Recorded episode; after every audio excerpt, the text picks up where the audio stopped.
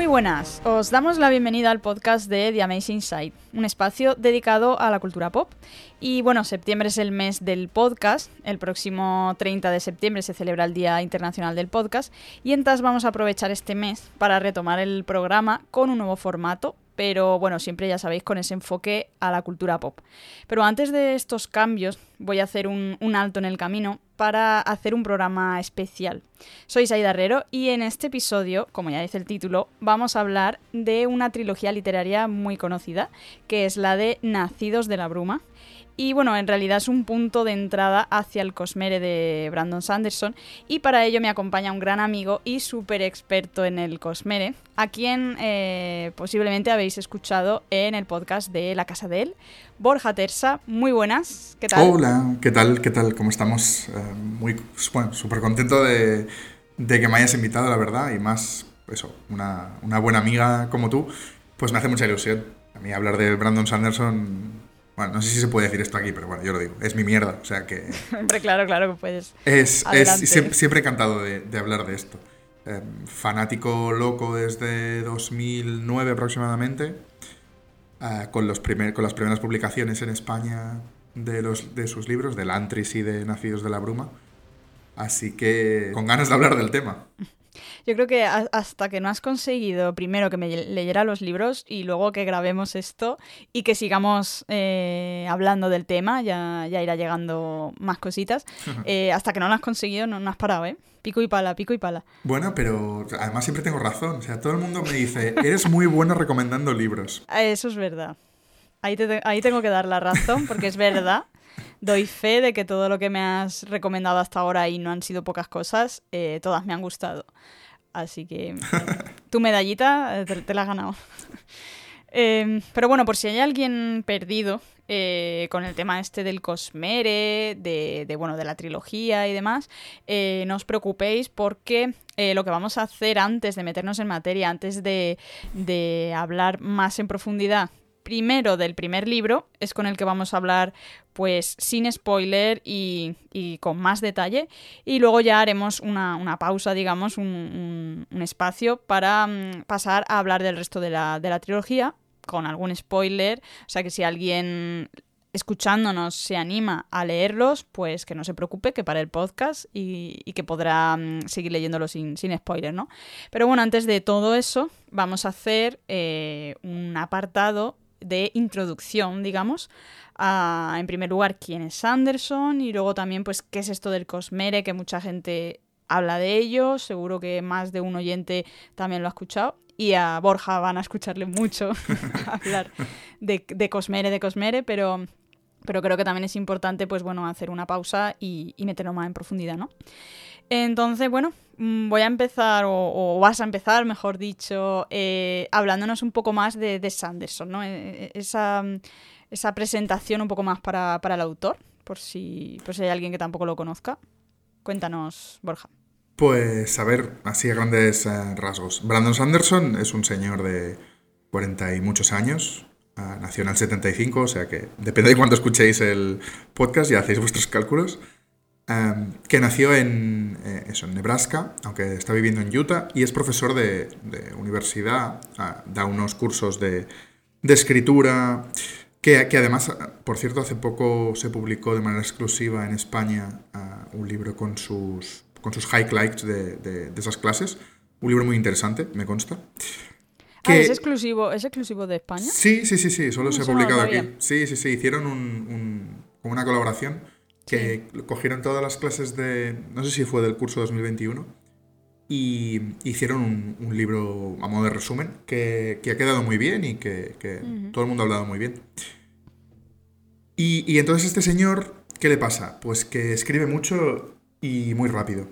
Es decir, lo que pasaba en los años 70 y 80, Asimov escribiendo un montón de relatos y un montón de libros súper rápido, pues lo que antes era normal, ahora se ha vuelto bastante inusual con, George R. R. Martin u otros, u otros escritores del Nombre del Viento y demás, pues, pues eh, es una rara avis dentro del mundo de, la escritura. Tenemos, por ejemplo, tenemos un ejemplo claro que, es como él, ¿eh? que es um, uh, Stephen King, sí, total. O sea que en ese sentido, digamos que escribe más o menos a, esa velocidad. Aunque él dice que escribe lento, que es un autor lento, lo que pasa es que dedica muchas horas al día. Dedica como unas ocho horas al día, como si fuese un trabajo normal, a escribir y por tanto, pues, de escribir, escribir, escribir, eh, si lo haces cada día, pues avanzas, quieras o no. Entonces publica pues, pues uno o dos libros al año y este año, por ejemplo, tenemos cinco o seis libros. Pero este año ha sido una cosa excepcional. Eh, por, temas de un Kickstarter que hizo y durante la pandemia los escribió, pero los está publicando ahora. Pero bueno, me estoy yendo de madre. Eh, al final es una introducción porque es interesante saber eso, que, estamos hablando de, un autor muy, eh, muy, muy prolífico y, que además em, no, no estamos hablando de novelitas de 100 páginas. No, no, no, Todo lo contrario, estamos hablando de, novelas que, rozan las mil páginas. Sí, de hecho su obra magna supera las mil páginas, son 1200, 1300 páginas. por, por, volumen. La espina dorsal, sí, sí. La espina dorsal de su obra, que es el Archivo de las Tormentas, eh, no hay ningún libro que, que llegue a menos de 1100.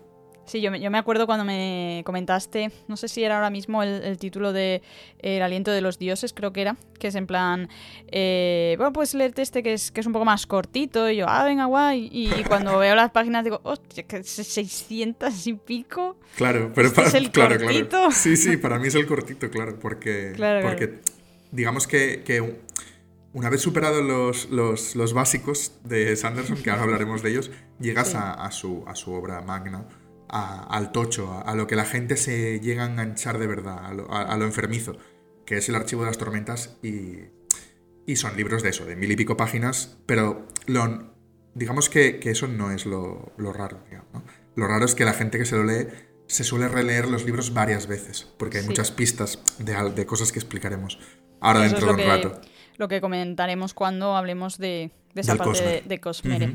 También es verdad que, hay que decir que aunque estemos hablando de, libros de 700 páginas y tal, es, una lectura muy amena, mm. que, en mi opinión por lo menos mm, no cae en, en una lectura eh, demasiado comercial, ¿no? Eh, por ejemplo, libros del estilo del Código da Vinci, Ángeles y Demonios, todo este tipo de libros son que, se nota que están hechos para, para consumir en vena y, y tiene una, forma de escritura como muy...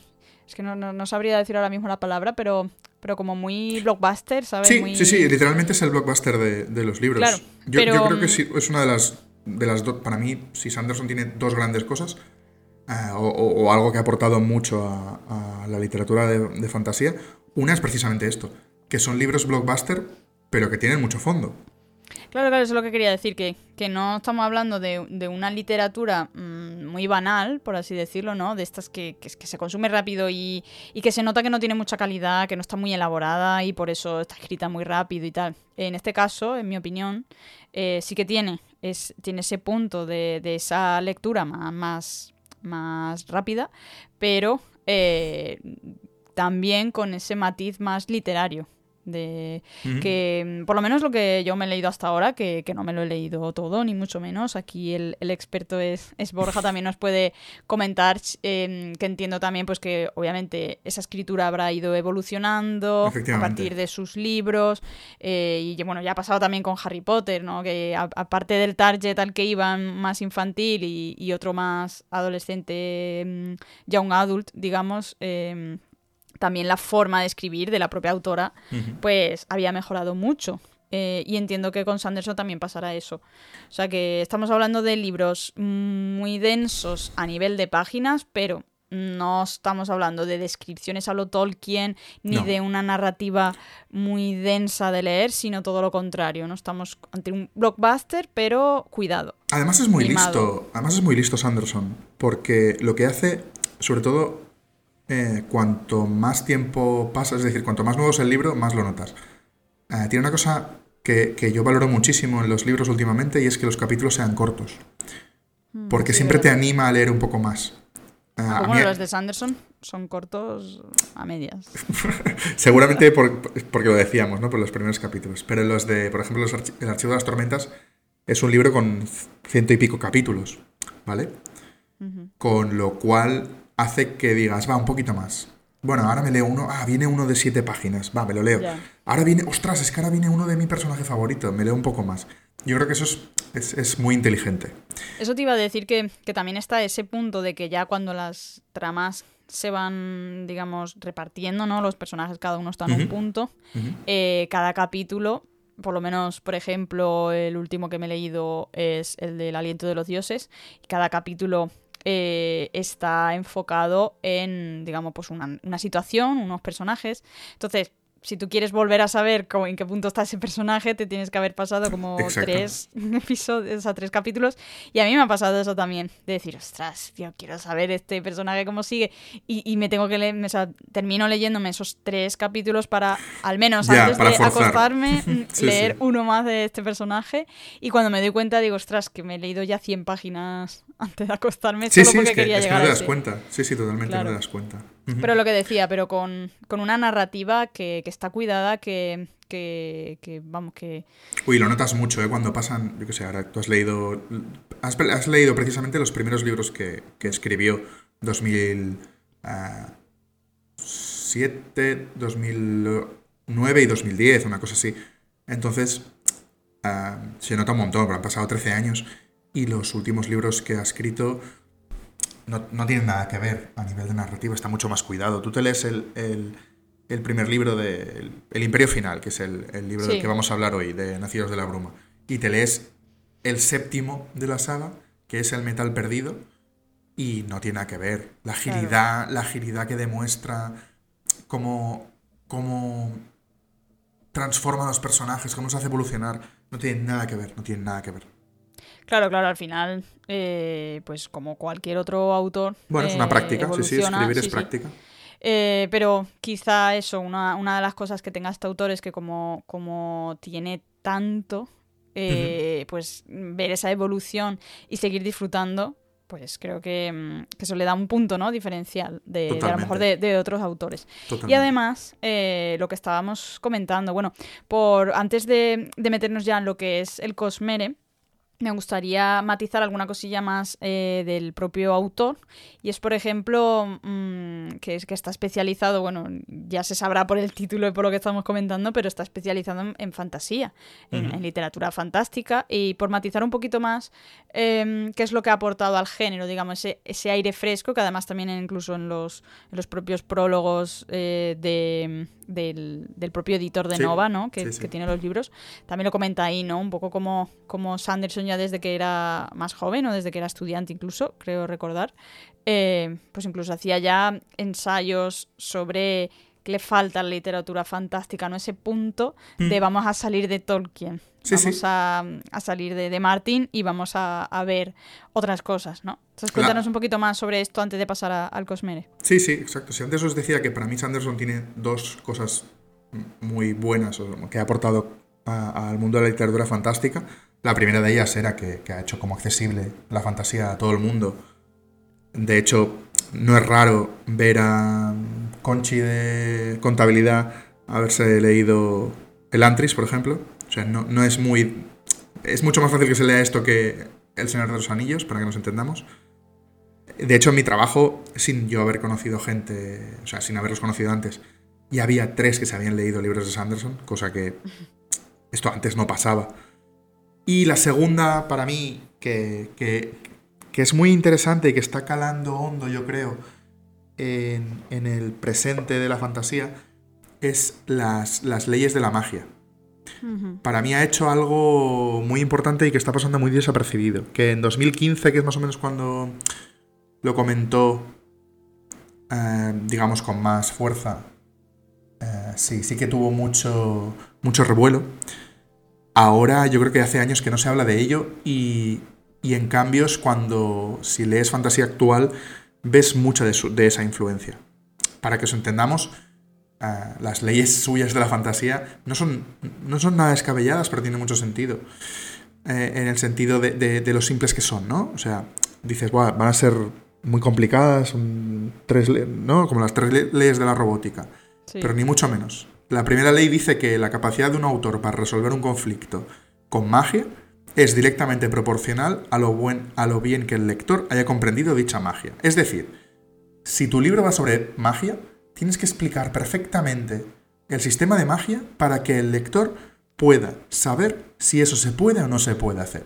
Es decir, eh, pongamos el ejemplo de Harry Potter. En Harry Potter te explican que el Avada Kedavra mata, ¿no?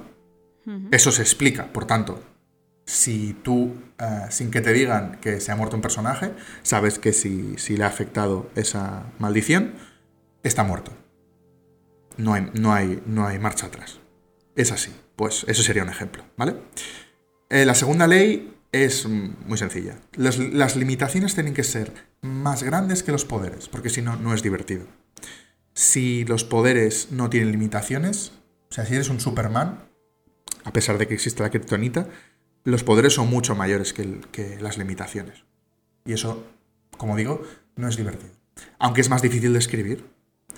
Y la tercera es que amplíes lo que ya tienes antes de añadir algo nuevo. Es decir, no hace falta que añadas un otro, otra capa que no tenga nada que ver con esa, con esa magia. Si tu magia es lo suficientemente eh, profunda, Intenta ampliarla a lo máximo, da todas las posibilidades que tengas, que esto es una cosa que sí que hace Sanderson, pero a una escala brutal. Y para mí, lo que, lo que al final se ha, se ha, acabado creando es eh, lo que él dice la magia dura, que es una digamos que es una, bueno, un, un, préstamo de la ciencia, la ciencia ficción dura y de la ciencia ficción blanda, ¿no? La ciencia ficción dura es la que te explica cómo funcionan los saltos en el espacio y demás. En este caso, la fantasía dura sería eh, la, de Sanderson, la que te explica el sistema de magia a fondo. Y, la, y el sistema de magia blando sería el de Tolkien, que aparece Gandalf y salva el día porque tiene un hechizo que, que lo hace y punto. El, el famoso lo hizo un mago es literalmente la fantasía blanda. Que en ningún momento él está diciendo que sea eh, mejor o peor, y yo tampoco lo estoy diciendo, ¿eh? son tipos de, fantasía distinta. Y a mí, desde que conozco a Sanderson, pues descubrí que me gusta mucho la fantasía dura. La fantasía dura, entonces, exactamente en relación a, la blanda. Pues que. lo, hizo un mago. y aquí en este eh, caso es, esa serie de reglas, ¿no? Aquí, exacto. Aquí la alomancia, que es la magia de, de Nacidos de la Bruma, te explican desde el principio cómo funciona, te explica cuáles son sus limitaciones, te explica cuál es el... O sea, si, si, si, si, por ejemplo, pongo un ejemplo muy tonto, ¿vale? En el libro hay un momento donde te dicen que si consumes eh, eh, un metal, ya, ya, explicaremos cómo funciona luego, y lo dejas durante la noche, pues te enfermas porque ese metal eh, no lo has metabolizado, por tanto, pues se queda en el sistema y te hace enfermar pues eso es una limitación. Por la noche no puedes tomar metales antes de ir a dormir, porque pues, puedes tener un problema. Ese es, ese es uno de, de, las, de las reglas. Sí. sí, tiene unos tintes muy realistas. Sí, que si existiese, es que si existiese, tú sabrías perfectamente qué puedes hacer y qué no puedes hacer. y, no vale el, llegar al monstruo final y decir, pues por el poder de la amistad, salvo, salvo el día, ¿no? Eso no se puede hacer con Sanderson. Como no tengas un metal encima... Ahí está, ahí está. Como te quedes sin metales, pues no puedes hacer magia. Y punto. Claro.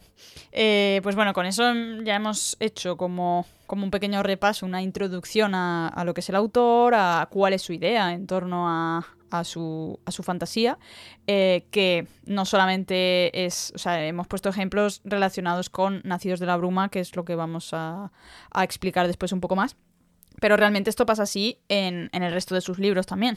Tienen otro tipo de, magia, ¿no? no todo gira en torno a los metales, pero eh, esa magia cumple estas reglas también que, estás comentando, ¿no? Al final todas tienen su, su pro, su no, te, te van explicando em, y, vas comprendiendo ¿no? ese mundo al final, como cualquier libro de, de fantasía, que te tienen que ir dando las pinceladas. Em, y ya con esto, pues creo que ya podemos pasar a lo que es el Cosmere en sí. Cuando todo el mundo dice, bueno, el Cosmere, el Cosmere de Sanderson, el Cosmere, eh, ¿qué es esto? ¿Qué es el Cosmere? Pues esta es la, droga dura, digamos. Es, el, es el, la parte para mí divertida, es lo que me, lo que me enganchó. Así los libros ya me gustaron de por sí, cuando me enteré que ciertos libros suyos están relacionados de una manera al principio indirecta, luego muy directa, ya me enamoró. Siendo yo un enamorado de, de- de, digamos, de la transmedia, ¿no? Sí. De, de- de productos Es como Star hemos- Wars. sí. que hemos comentado mucho, porque los dos somos unos enamorados de, de Transmedia y, y vamos. Pues, innegable que el Cosmere era Aquí está. necesario. Sí, sí. De hecho, aquí, aquí no llega a ser transmedia. Bueno, sí, un poco, porque hay cómics de por medio, pero bueno, muy poquito. Pero sí que tienes que. Necesitas leer muchas, muchos libros distintos para hacer las conexiones. Eh, pero bueno, al final, Claro, ¿qué es, no- ¿qué es no el estamos Cosmere? hablando que es verdad que, que antes de seguir matizando, para que no haya sí. lugar a confusión, eh, no estamos hablando efectivamente de un transmedia como tal, no, no Ujú. estamos hablando de, cambiar de medios, como por ejemplo Star Wars, que es un gran ejemplo de, de cómo ahora nos vamos a... Cómics, series, pelis, sí, sí, hay de Ahí todo. está. Sobre todo series. Ahora, ahora ya se han olvidado Sí, de que esto eran sí. películas y ahora tenemos series por todas partes. Pero bueno, Eh, eso sí que es mucho más transmedia porque eso, nos, nos vamos de un medio a otro para tener un puzzle completo, para tener una historia completa, lo que no significa que no se puedan consumir individualmente. Y lo mismo, ese, ese matiz es lo que pasa con los libros de Sanderson. Podemos Ujú. leérnoslo eh, de forma independiente. Ya veremos algún matiz, obviamente, en el que pues lete antes primero esto y luego lo otro. pero, eh, bueno, eso como todo al final, cuando ya estás metido en una saga. Em, pero lo importante de estos libros es, podemos leérnoslos por separado, pero todos van a tener entre sí una Exacto. conexión, van a formar parte de, de ese Cosmere eh, y no estamos hablando de otros medios. Sí que, como decía Borja, eh, hay por ahí algún cómic también y tal. Todavía no han llegado esas adaptaciones que, que ojalá lleguen pronto. Pues tengo Em, malas noticias, ¿eh? ya lo hablaremos luego, porque tengo malas sí. noticias.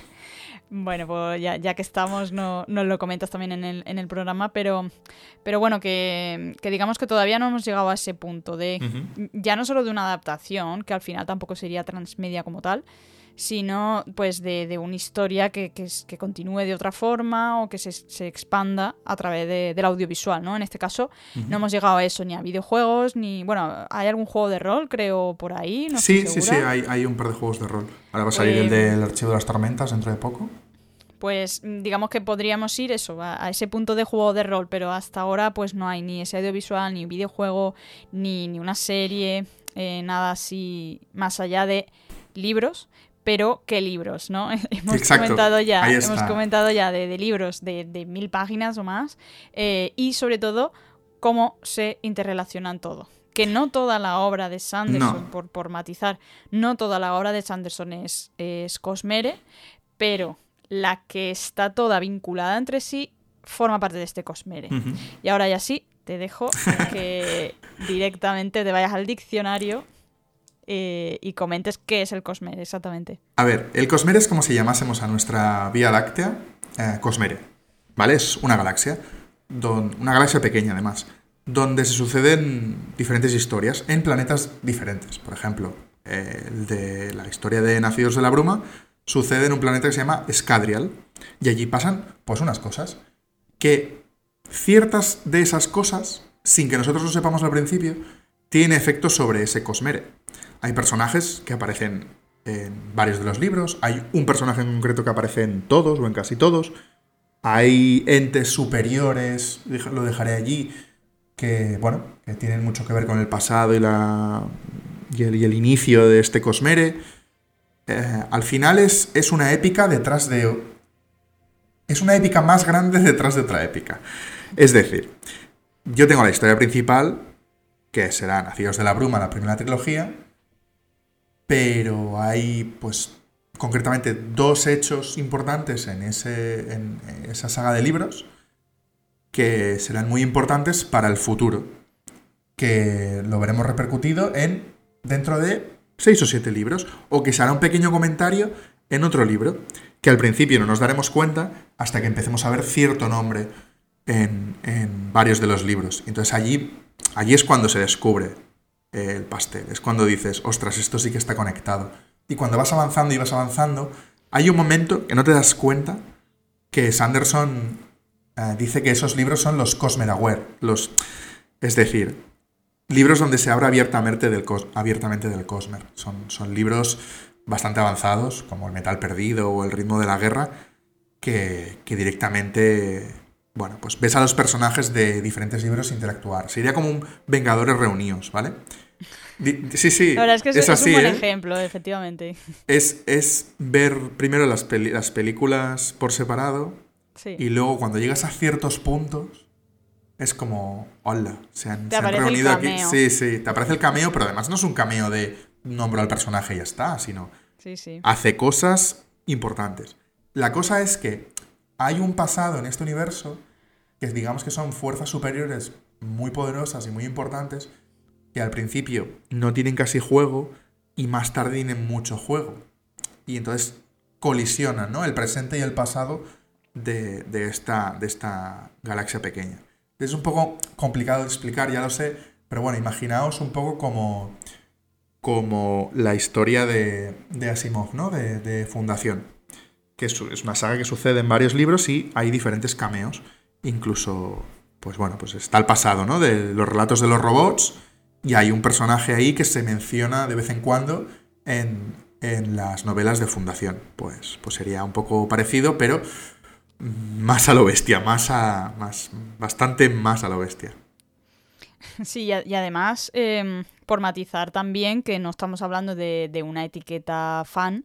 Eh, no, no, no, no, es que se haya acuñado, digamos, como Cosmere, eh, sino que, que, es, que está utilizada en, los propios libros y que tiene su, su explicación. ¿no? Eh, yo al principio, para entenderlo, como me lo tengo que llevar a Harry Potter, eh, al final, pues eso, yo, yo cuando me lo explicaste, me acuerdo que, que, hablábamos de en plan. Es como el mundo mágico, ¿no? O sea, es como el Cosmere sería el mundo mágico, pero la diferencia está en que, en que realmente en los libros eh, aunque sí que se dice en plan el mundo mágico de JK Rowling, que eso es un, término que, de hecho se, ha acuñado luego un poco para el merchant y para unificar todo, cuando efectivamente ya nos íbamos a animales fantásticos y nos íbamos a, a otras cosillas, pues ya era como vamos a acuñar el mundo mágico de JK Rowling.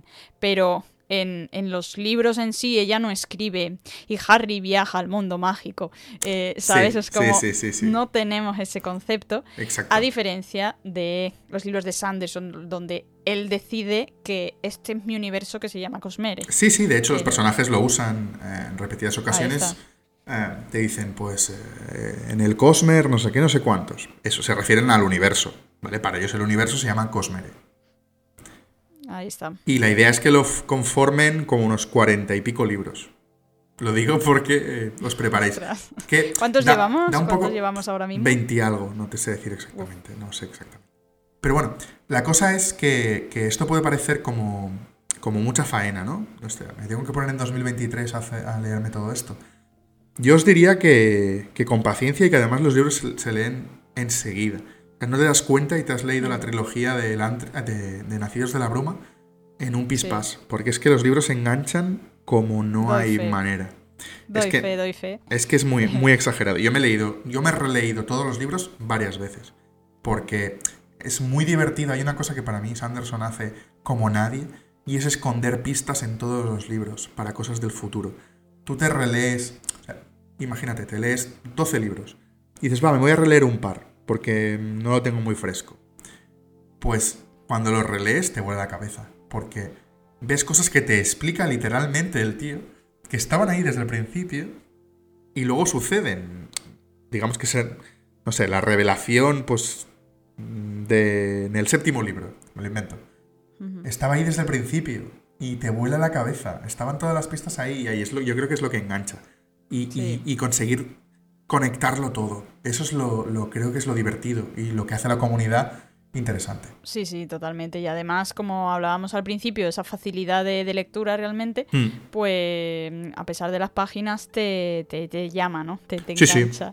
Y sobre todo si te ha gustado ya la historia, pues bueno. Mm, bueno, claro, es que además es muy divertida. Es que además es eso, es que las historias eh, principales, lo que decía Saida, ¿no? Que se, se, pueden leer, de hecho, los libros son... Eh, self-contained, mm, o sea, no sé cómo, cómo, se dice esto en castellano. Eh, por sí solos funcionan. no, es que funcionen, están pensados por sí solos. Los añadidos son lo del Cosmere. Eh, es, una épica impresionante, tiene unos sistemas de magia increíbles.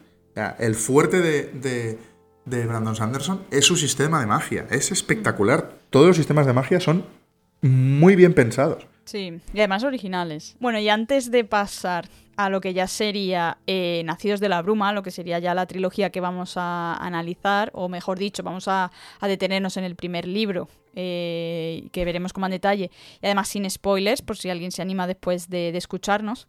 Antes de todo eso, eh, vamos a hacer un poco más de matiz en esto del Cosmere, para, como decías antes, Borja, que, la gente no se asuste, que piense, guau, cuántos libros hay tan largos, yo no me meto en esto ya ni de coña, que de hecho yo hubo algún momento en el que dije, no, se me ha pasado el arroz. Borja dirá lo que quiera, pero a mí se me ha pasado el arroz para meterme yo ahora aquí. Si no tengo tiempo de nada, me voy a meter estos libros, todo un universo que, me estás contando. Em, yo lo llegué a pensar y, ahora mm, estoy ya en el punto de, oye, pues igual es posible. Porque, porque tiene esos puntos de entradas, eh, de entrada y sobre todo por que creo que lo ideal es saber por dónde entrar. O sea, tener a alguien, que en mi caso fue Borja, decirle, oye Borja, venga, vale, te voy a hacer caso. ¿Qué narices hago con esto? ¿Por dónde empiezo? ¿Qué, cómo, ¿Cómo lo hago? Guíame. ¿No? Entonces, eh, yo creo que esta guía es algo también que puede venir muy bien a cualquier oyente que esté ahora mismo diciendo, oye, pues lo que están diciendo esta gente mm, me está resultando interesante. ¿Qué hago ahora? Explícanos, Borja, cuál es esa entrada, por qué no tenemos que tenerle miedo al Cosmere a estas alturas de la vida y, bueno, ¿y qué tenemos que hacer? A ver, Sanderson nos dirá que podéis empezar por cualquier libro que sea el primero de su saga. Yo no estoy muy de acuerdo en esto. Es un poco como Mundo Disco, ¿no? Tienes muchísimos sitios de entrada, pero hay algunos más recomendables que otros.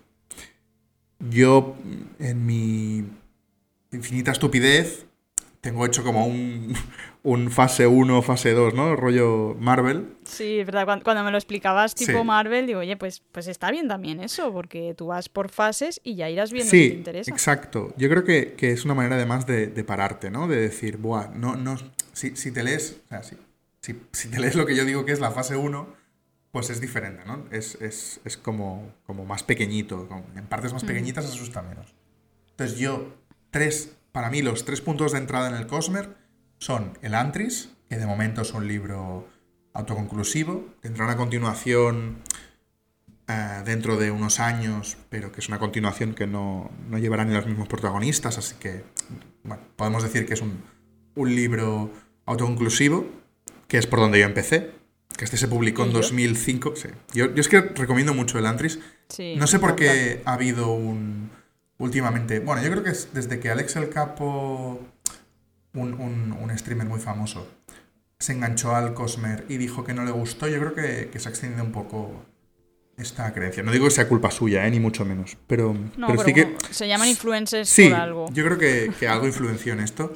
Y me sabe un poco mal porque creo que el Antris es un libro chulísimo, mm, muy bonito, totalmente distinto a lo, a lo acostumbrado. Es un poco anti-Campbell. anti campbell es decir, no es el elegido que mm. va en un viaje y tiene un mentor y el mentor se muere, y entonces el malo es su padre, digamos, para que nos entendamos.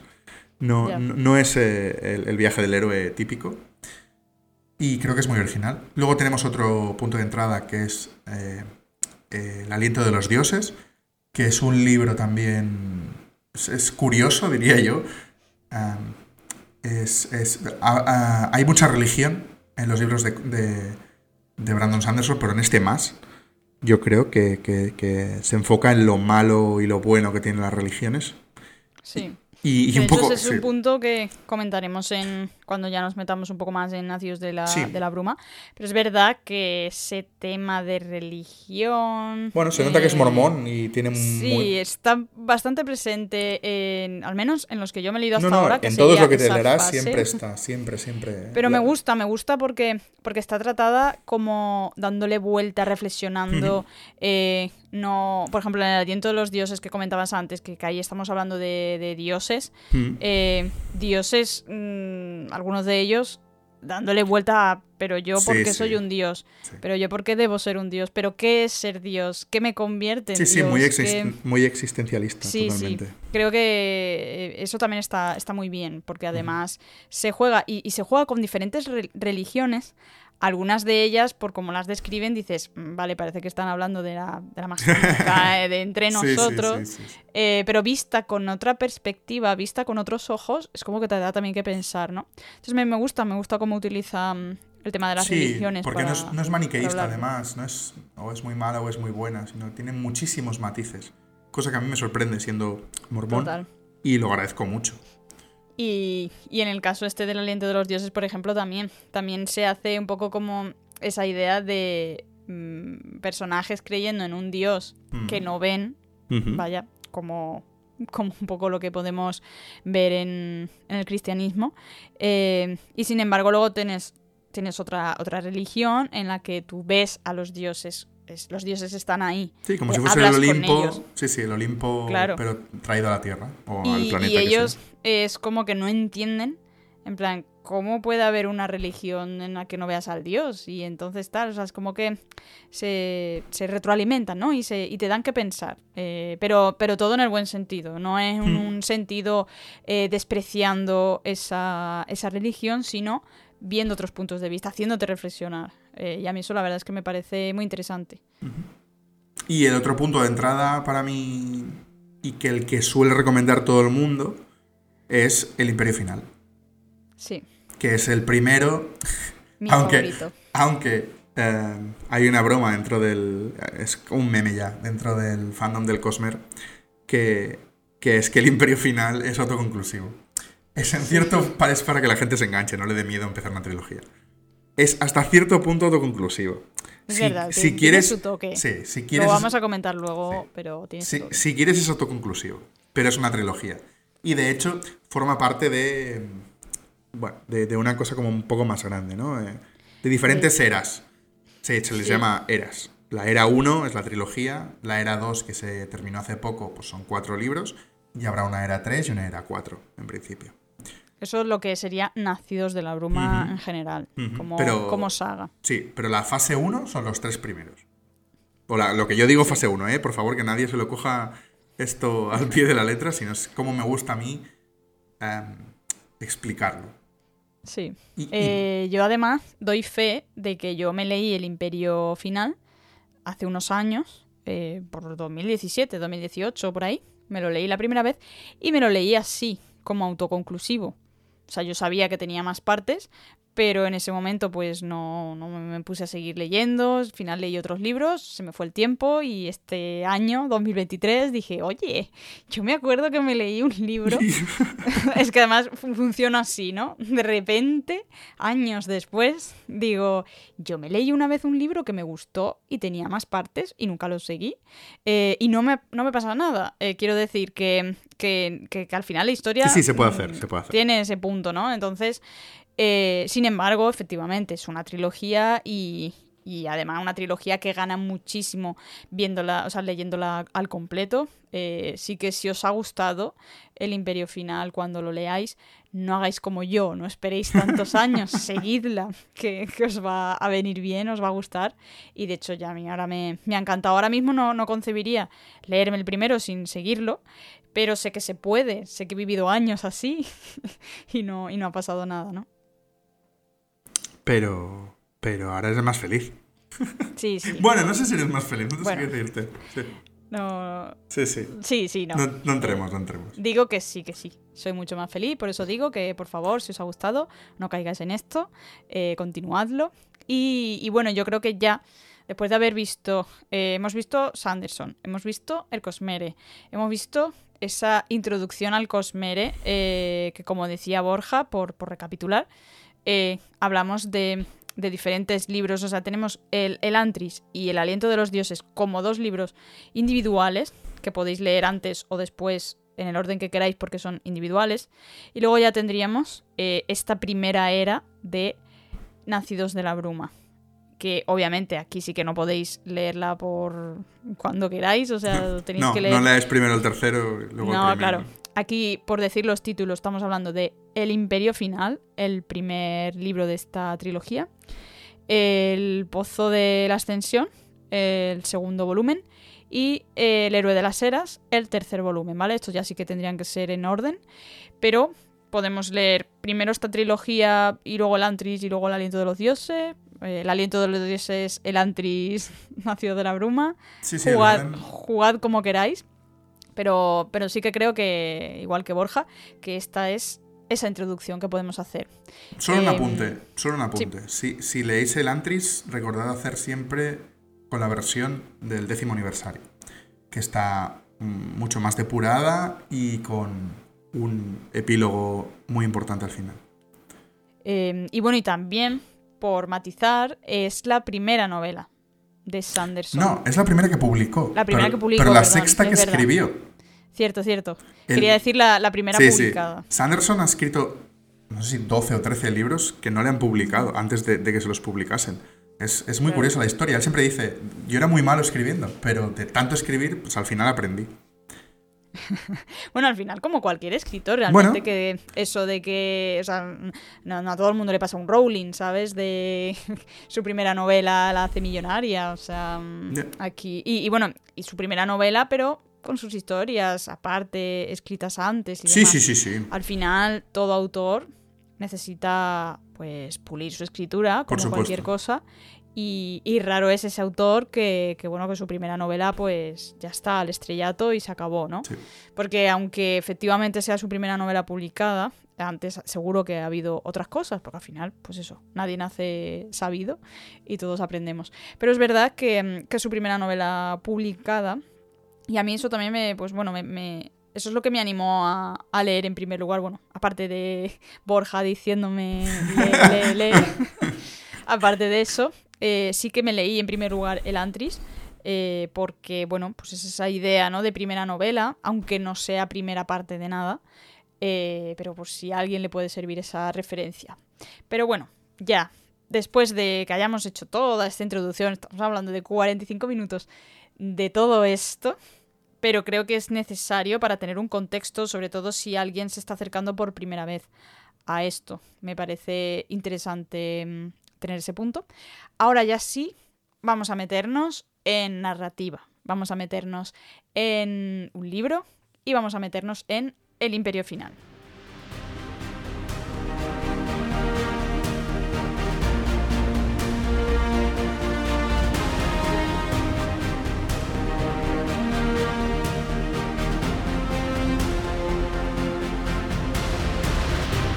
Vamos ya a, lo que es eso, Nacidos de la Bruma. Como ya hemos dicho varias veces, eh, estamos en la primera era, es la que vamos a comentar.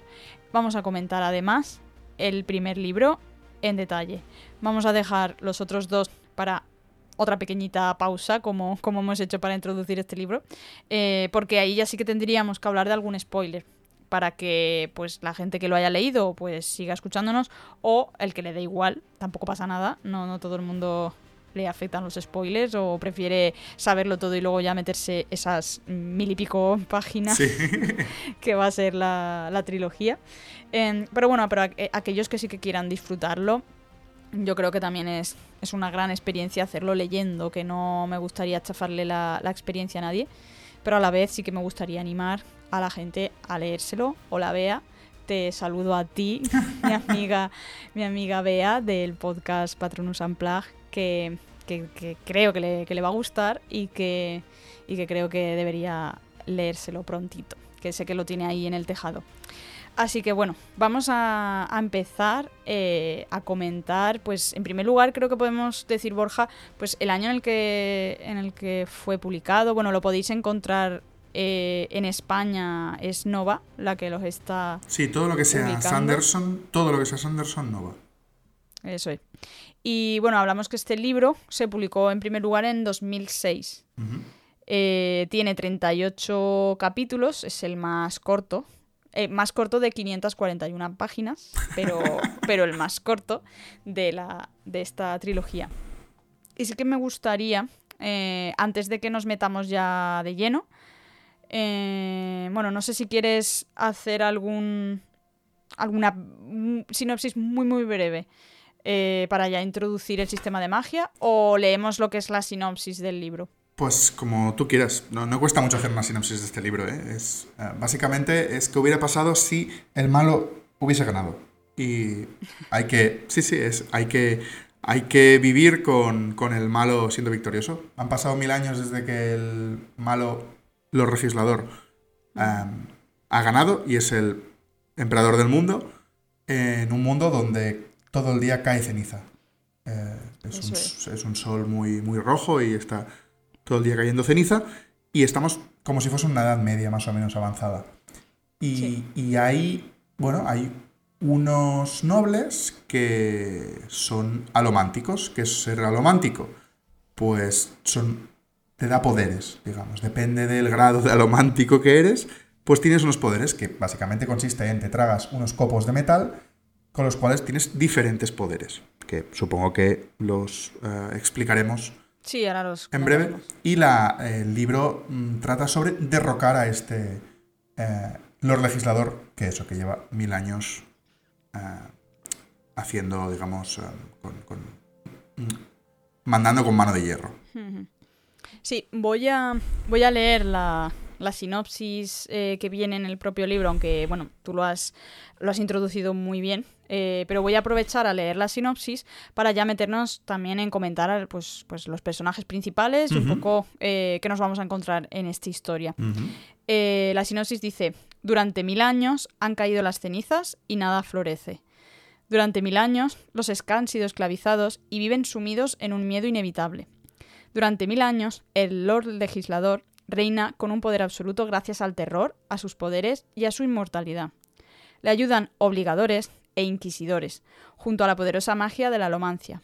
Pero los nobles a menudo han tenido trato sexual con jóvenes Ska, y aunque la ley lo prohíbe, algunos de sus bastardos han sobrevivido y heredado los poderes alománticos.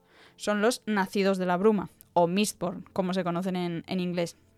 Ahora Kelsier, el superviviente, el único que ha logrado huir de los pozos de Hudson, ha encontrado a Vin, una pobre chica Ska con mucha suerte. Tal vez los dos, tal vez los dos, unidos a la rebelión que los Ska intentan desde hace mil años, logren cambiar el mundo y la atroz dominación del Lord Legislador. Esta sería la sinopsis, y con esto ya nos han dicho lo que comentabas, Borja, que, estamos en un mundo de cenizas.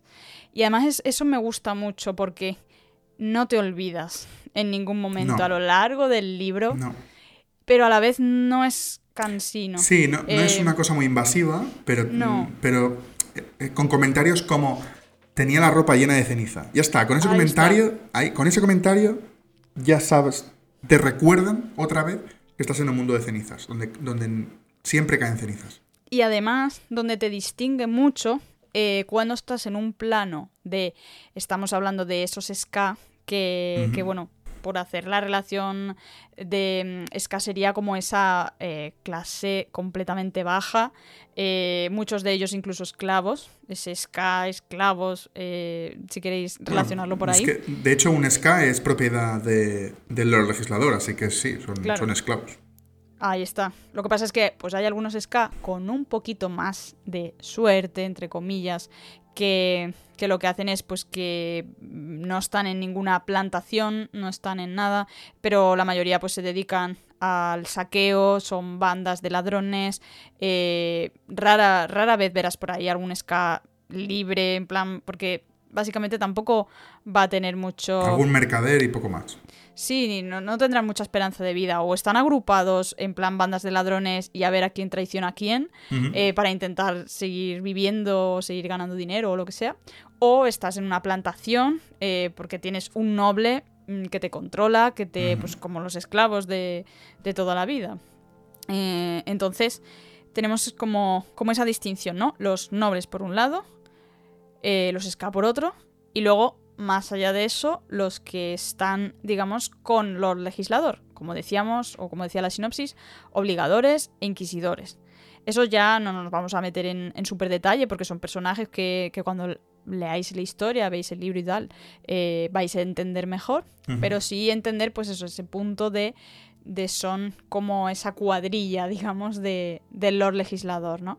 Eh, y luego tienes a esos nobles que en realidad la mayoría de nobles viven mm, completamente cegados, viven en su mundo, eh, saben que el Lord Legislador está ahí, pero les parece bien a muchos de ellos, es como, bueno, pues así es como funciona el mundo, eh, aquí hay pobres y ricos, por, por llevárnoslo a nuestro terreno, y bueno, y que haya un dictador, da igual, porque a mí no me afecta mientras yo esté bien. Pues yo miré a mis bailes, que hay muchos bailes en el libro.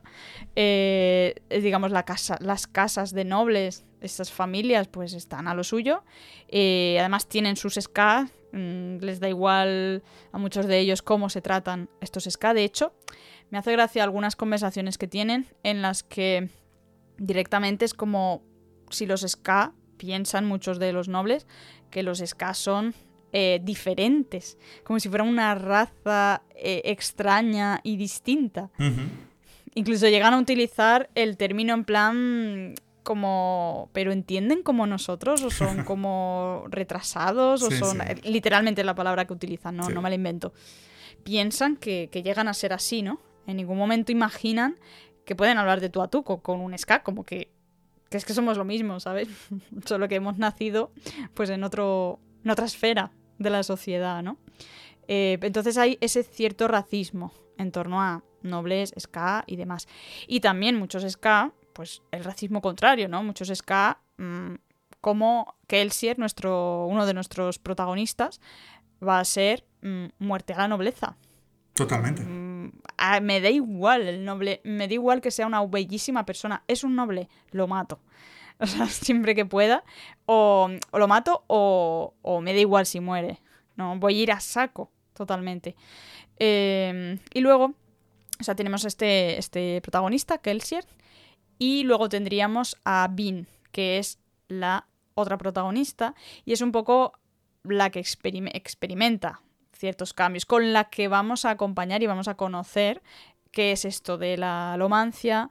Eh, ella va a descubrir, esto realmente no es un spoiler, la historia es así, ella va a descubrir que, es alomante eh, y, va a aprender de Kelsier cómo utilizar los metales, cómo, cómo hacer esta magia. Y la otra cosa que me ha gustado muchísimo del libro eh, es que ya desde el principio, y de hecho en la sinopsis, la sinopsis nos dicen que Vin es una pobre chica ska con mucha suerte. Lo dice así la sinopsis. Con segundas. Con segundas, ¿por qué? Porque ella sabe, se, sabe que eh, en algún momento mm, puede como mm, que la situación vaya bien.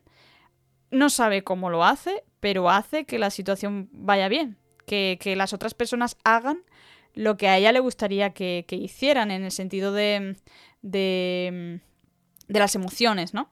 Como que enciende las emociones de alguien. Eh, voy bien, ¿no, Borja? Sí, sí, no, pues fantástico. Has utilizado además la palabra correcta, que se enciende. Eso es, vale. Pues ella sabe que eso lo hace, que lo consigue, pero ella cree que es como su suerte. Sí, sí, su suerte. lo llama su suerte. y lo llama así, lo llama suerte. Y además, el detalle en el que dice, pues hay veces que funciona mejor, funciona peor, no siempre le sale. ¿Por qué? Y esto es lo que vamos a, descubrir luego. Porque resulta que esto que ella llama suerte es los poderes de la alomancia. Pero ¿qué pasa? Que son muy, muy, muy débiles porque ella no está consumiendo estos metales que decíamos antes, eh, que decía Borja, que son esos copos de metales que ingieren para potenciar poderes, ¿no? Ella como no lo sabe, ya no sabe que, tiene esos poderes, que es alomante, eh, ese metal que está en ella es el metal que cualquiera de nosotros podría tener por, por lo que ha comido. Imagínate, comes un plato de lentejas y, y realmente tienes hierro en ti, tienes metal en ti, de alguna forma, o el agua, o al final es lo que consumimos, ¿no?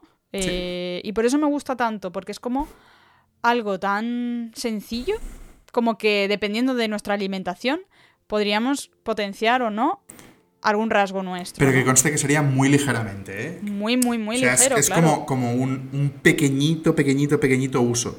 Claro, por eso, por eso ella siempre lo ha entendido como a veces me sale, a veces no, pero es como que tengo suerte. No, lo que pasa es que como es tan, tan, tan, tan... Mm, sería la palabra... Sé, tan, tan banal, ¿no? Es que al final no... apenas tienes nada, pero lo que tienes, algo es. Sí. Quiero decir, tienes el poder de quemar eso sin saberlo, tienes el poder de, de que a ti te, ese metal esté en ti. Eh, pasa es que no sabes utilizarlo y es muy, muy, muy poco. Entonces, en el momento en el que ya ya empieza a utilizarlo, ingiere esos metales, en ese momento ya puede lucir todo su poder, ¿no?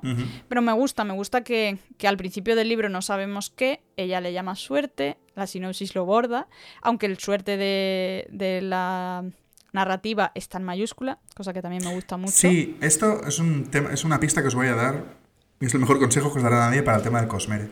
Siempre que veáis algo en mayúscula, que no debería estar en mayúscula, sospechad. es importante, es muy importante. Pues en este caso, efectivamente, es suerte, eh, lo, está en mayúscula, sabemos que algo hay con esa suerte. Y luego ya cuando vamos a descubrir que efectivamente pues el tema de los metales y ella puede utilizarlos y lo aprende y tal, pues ya eh, ya no va a depender de su alimentación, sino que, ya de verdad va a poder utilizar los poderes, ¿no? Entonces, eso me gusta mucho del libro, esos detallitos y cómo evoluciona y cómo dices, ah, vale, entonces lo que hacía tal era, ya se lo explican, ¿no? Eh, eso me gusta mucho. Y, bueno, al final, pues, pues el, este primer volumen va, va de eso, ¿no? Va de, de cómo eh, Kelsier, Bean eh, acaban uniéndose eh, junto a otro grupo de, de ska y, cómo van a planear. Esto realmente también me gusta mucho de este libro, que al final, si nos vamos a, los géneros, tenemos también como, como, un thriller o como esa historia de atraco a un banco. Es una face movie totalmente, es, es un No Sense Eleven. Sí sí. sí, muy así, muy mm, vamos a hacer un plan y además a lo largo del libro, pues el plan va evolucionando, habrá cosas que salgan bien, cosas que se tuerzan, cosas que tal, eh, cosas que tenemos que reconducir, cosas que no sabemos si estamos en el buen camino o no, ya veremos qué pasa, personajes que saben más, que saben menos, al final, eh, como todos los libros, ¿no? Pues está todo muy entrelazado, pero, pero me gusta mucho, tiene ese toque detectives con algunas cosas, de thriller en otras, eh, de romántico también en, otros momentos, como prácticamente mucha, mucha narrativa que tiene un poco ese toque romántico. Y, luego otra cosa que me gusta mucho del libro y que creo que, que Sanderson lo hace muy bien es cómo evoluciona el personaje de Devin, que eh, realmente es un personaje Mm, que ha sufrido muchísimo. Estamos hablando de, una niña, prácticamente, porque tiene como 15, 16 años. Sí, es una jovencilla. Y, es una jovencita a la que la vida nada más que ha hecho que darle palos. Pero palos literales. Eh, la madre ha intentado matarla, eh, vivía con, con, el hermano que evita esa muerte, pero, pero realmente el hermano eh, también la maltrata van vagando de un sitio a otro, nunca tiene un sitio seguro, está siempre rodeada de esas bandas de ladrones, que además intenta no parecer una chica porque qué puede pasar en los bajos fondos con una chavalita, eh, siempre eso, intenta pasar desapercibido, no confiar en nadie constantemente, ¿no? Es un poco una sensación ella de pues de animalito em, que han apaleado y que no se fía de nadie. Eh, y un poco pues también esa evolución de que ahora esté en un grupo y, el personaje vaya creciendo, ¿no? Eh, y no, no voy a. O sea, no, no, vamos a ver todos los detalles de cómo evoluciona el personaje, pero, pero sí que creo que, es importante, ¿no? Porque al final estamos viendo cosas, además, graves que, le van pasando y que te pones en su piel y dices, joder, eh, es que es normal que esta muchacha tenga este espíritu de, de confianza, ¿no? Tan mermado. Es, algo que, además en los. Bueno, digamos que durante toda la narración eh, se hace palpable. Lo que le cuesta confiar en la gente. Incluso no. Cuando está con más gente de su grupo, no duerme. Porque. O, duerme de una manera que se pueda escapar rápido. Porque. Porque cree que le puede hacer alguien y algo a alguien y, y pues necesita alguna manera de escapar. Sí, sí, siempre lo típico de tener las, las salidas controladas, dormir con ropa eh, y este tipo de, de cosas, ¿no? Le, le, cuesta mucho cambiar su chip, de, porque al final es que es lo que la vida eh, le ha enseñado, ¿no? Eh, y entonces, bueno, pues ahí creo que también se ve como dentro de, los ska, son todos ska, pero, pero dentro de eso también ves estratos y ves un ska Mm, que parece un noble y luego ves un ska que, ha sido apaleado, que, tiene, una, tiene una vida muy complicada. Y entonces, ¿cómo juega Sanderson con ese tema de la confianza?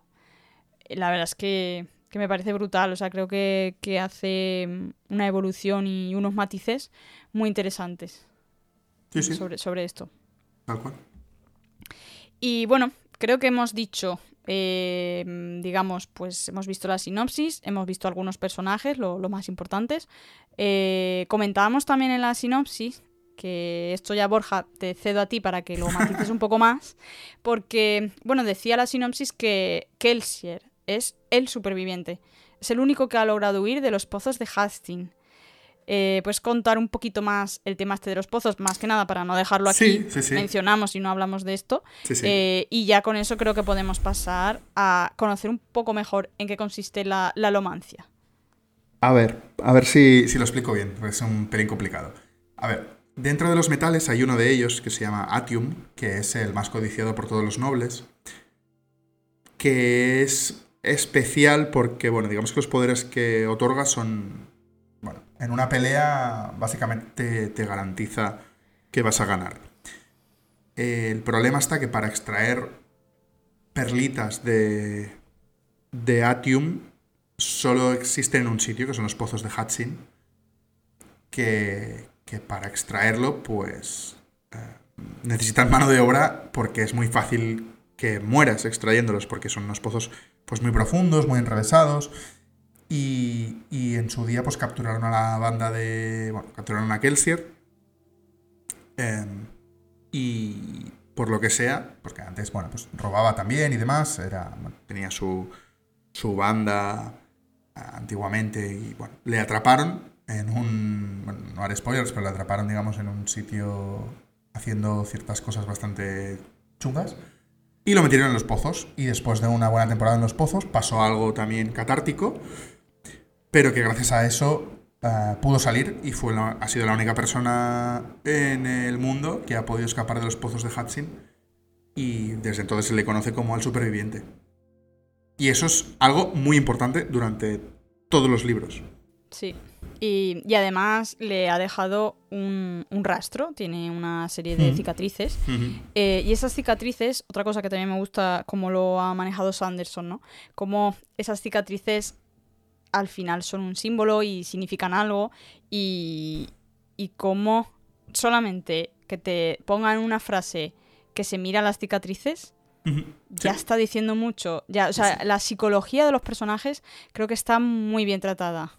En, en, general, hay momentos que mejor, otros que peor, pero que a grandes rasgos tenemos por un lado esa psicología de Vin que comentábamos, de, haber estado apaleada, de la desconfianza, del no sé qué, eh, y luego tenemos la psicología de lo que, sí era padecido allí mm, para huir y, sus propios motivos personales y sus cosas que no vamos a comentar para que la gente lo descubra, pero, pero al final solo la frase mm, verse las cicatrices ya te dice muchísimo. Sí, sí, sí, sí.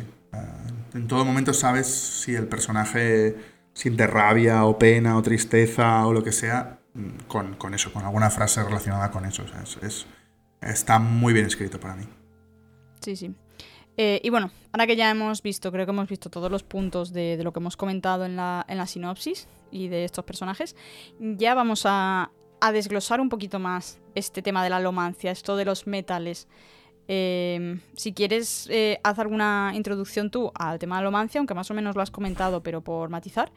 Y, ahora voy comentando yo pues cuáles son los efectos en función del metal que consuma. Pues a ver, eh, como hemos dicho, para poder ser alomántico, que es el que tiene poderes, cualquiera que tenga poderes es alomántico, tienes que ser noble, por un tema bastante importante de la historia, o como comentaba Saida en, los, eh, en, el resumen del libro, hijo de un noble y una prostituta. Eh, por tanto, eres ska, pero tienes ascendencia noble.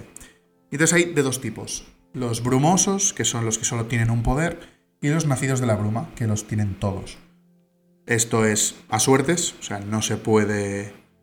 eh, o sea, no puedes saber si tendrás un hijo alomántico brumoso, es lo que hay. Y además para que... O sea, si, si no se sabe si eres brumoso o alomántico, a menos que pases un trauma físico muy bestia, muy muy bestia.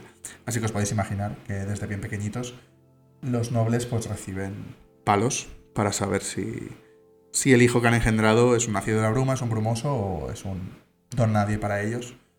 Y, y en eso consiste. Entonces, ¿cómo funciona la magia? Pues... Bueno, lo que se no significa, perdona Borja, Sí. lo que no significa que realmente no hay edad. Se No, supone. no, no, no, no, no, se no hay edad. De hecho, que- de hecho, Kelsier lo descubrió muy, muy tarde. Claro, lo que iba a comentar, o sea, se supone que, que bueno, que pues que de, de pequeño o joven y tal, pero, pero bueno, que a lo mejor tienes 50 Sí, años sí, si a ti no te han pegado en tu vida, si no te han pegado en tu vida, pues te vives mueres un sin... súper trauma y Sí, sí, a lo mejor nosotros mañana Sí, somos alománticos, por supuesto. alománticos de repente. sí. Hay algunos que esperan ser... eh, que les llegue la carta de Hogwarts con 40 años y otros que quieren ser alománticos con 40 Ahí años está. también. Eh, entonces, ¿cómo, ¿cómo funciona la magia? Pues básicamente tienes que ingerir metales. Si eres brumoso, pues un metal en concreto, los otros no te hacen ningún tipo de efecto, bueno, te enferman, básicamente. Y entonces, esto, digamos que tienes como un contenedor interno que tu cuerpo sabe cuánta cantidad de ese metal tiene, ¿no? Pero tienes que saberlo, es decir, si tú te lo tomas, imagínate que eres brumoso de hierro, si tú te lo tomas pero nadie te ha explicado lo que tienes que buscar, pues nunca lo vas a saber, porque es una sensación que tu cuerpo pues, simplemente conoce y a ti no te es extraña, pero no sabes qué hay que hacer con eso.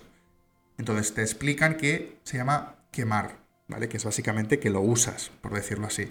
Entonces empieza a gastarse ese metal. Y gracias a eso, pues, tienes diferentes poderes, que ahora Saida os explicará. Pues, puedes tirar de los metales, puedes empujar, puedes hacer que los demás...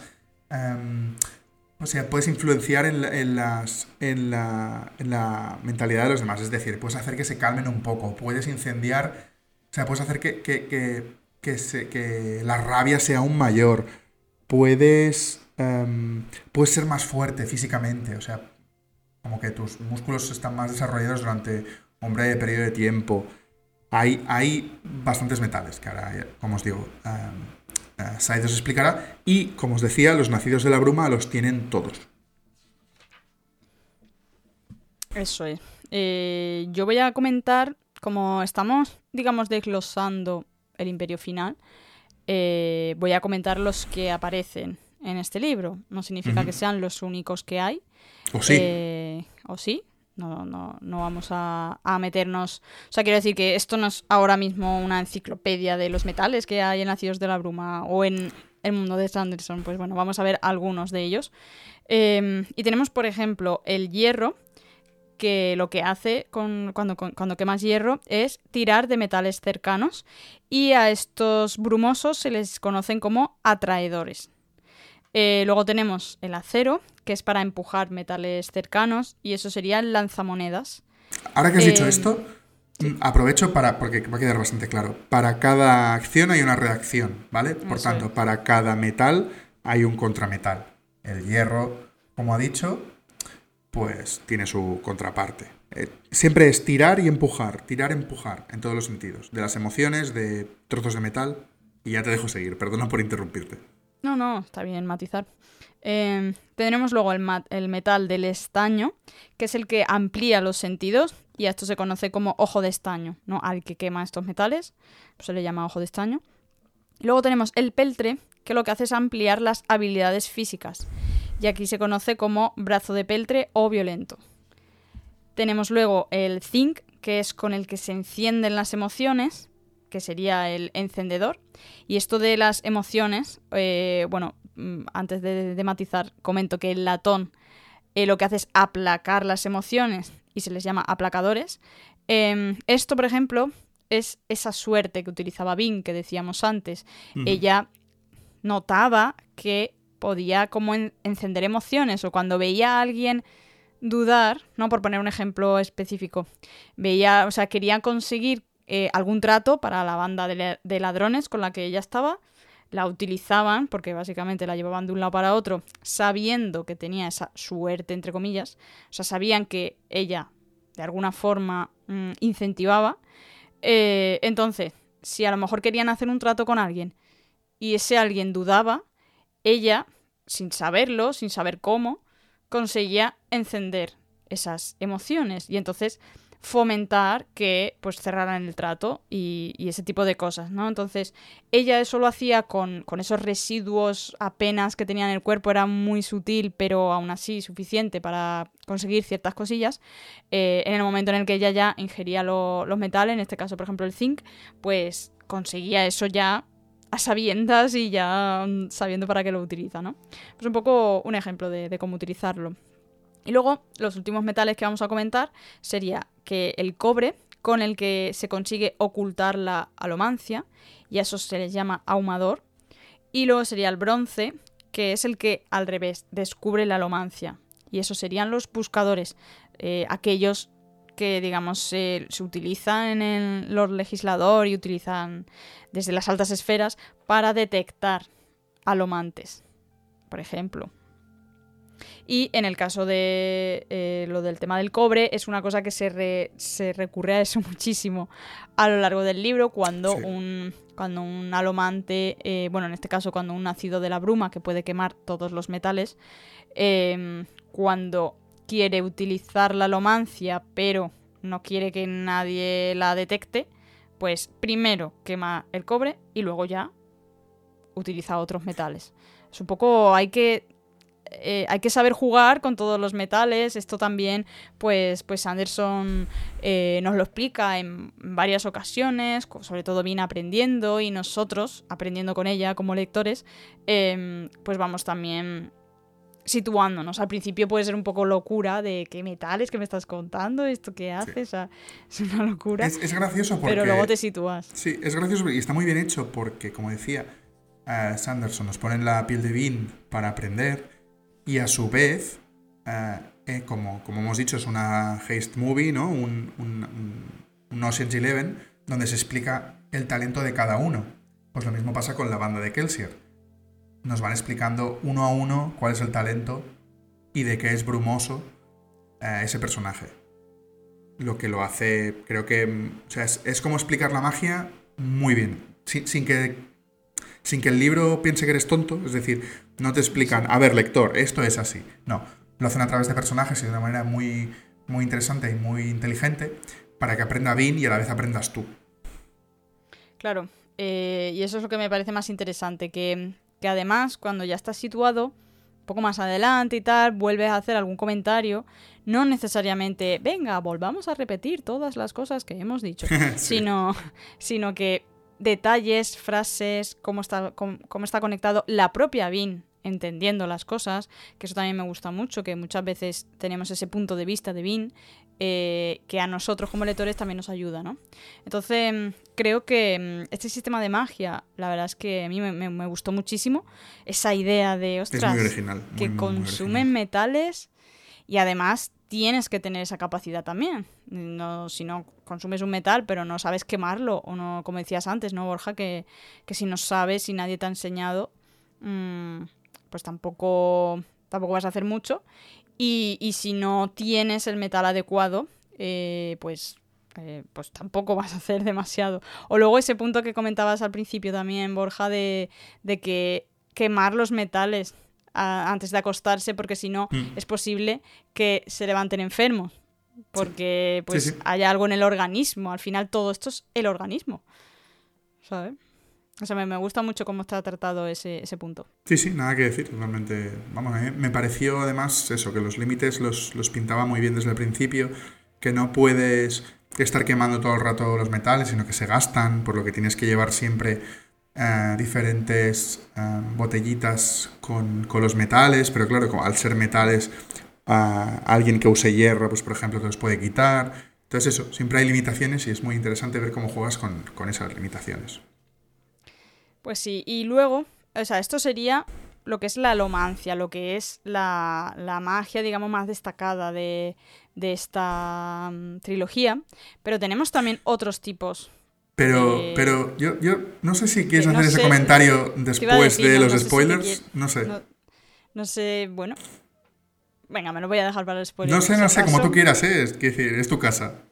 No, a ver, yo, yo es que en realidad no creo que sean spoilers. Vale, vale, pues Pero está. ahora me has hecho dudar, entonces, por si acaso, yo creo que ante la duda me gustaría que la gente tuviera, eh, pues tu- tuviera un- una experiencia, ¿no? De lectura. Entonces, si tú que eres el experto dudas, Yo, creo que es. me callo. Yo para mí es un spoiler grande.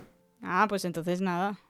Vamos, yo no iba a decir personajes ni nada, ¿eh? iba a explicar que hay otras formas de jugar con, los metales, pero ahí queda. Venga, pasamos a la, a la parte final cuando hagamos spoilers.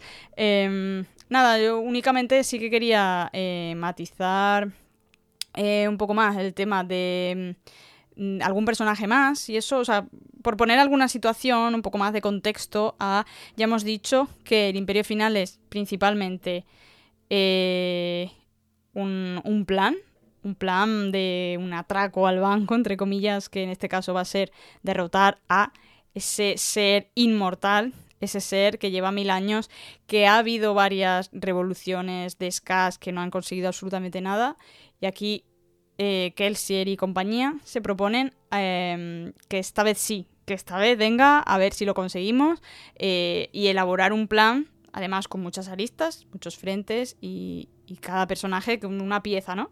Eh, del tablero para, para llegar a hacer, eh, bueno, el plan, ¿no? Entonces, eso tenemos por un lado.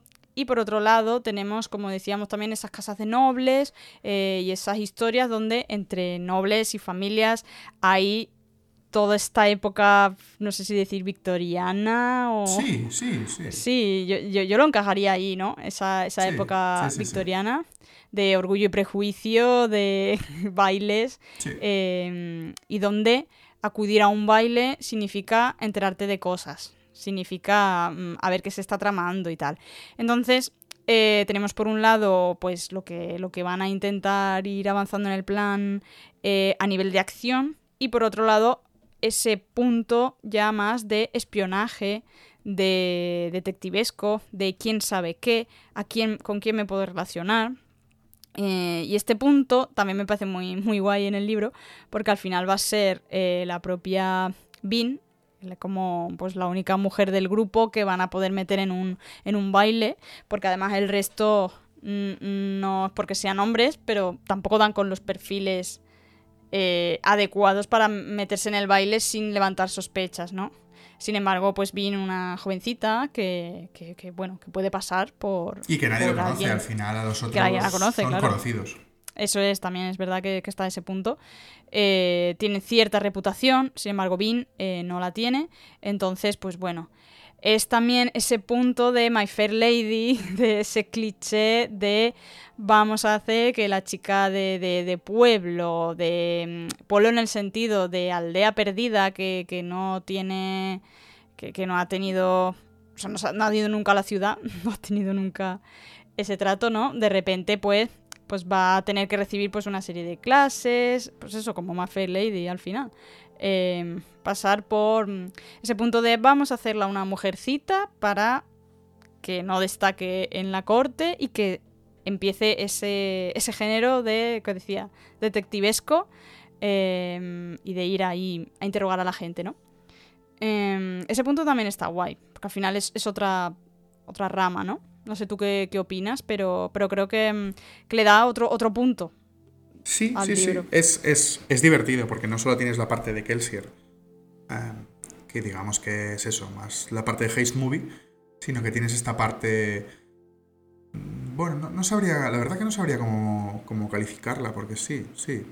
Supongo que de, de espías un poco, para saber, bueno, intentar hacerse con la información necesaria de la Casa de los Nobles para saber, bueno, ciertas cosas importantes para la trama, de dónde esconden algunas cosas, y, y poder hacer además que se enfrenten entre ellos, que eso es lo más divertido. Sí.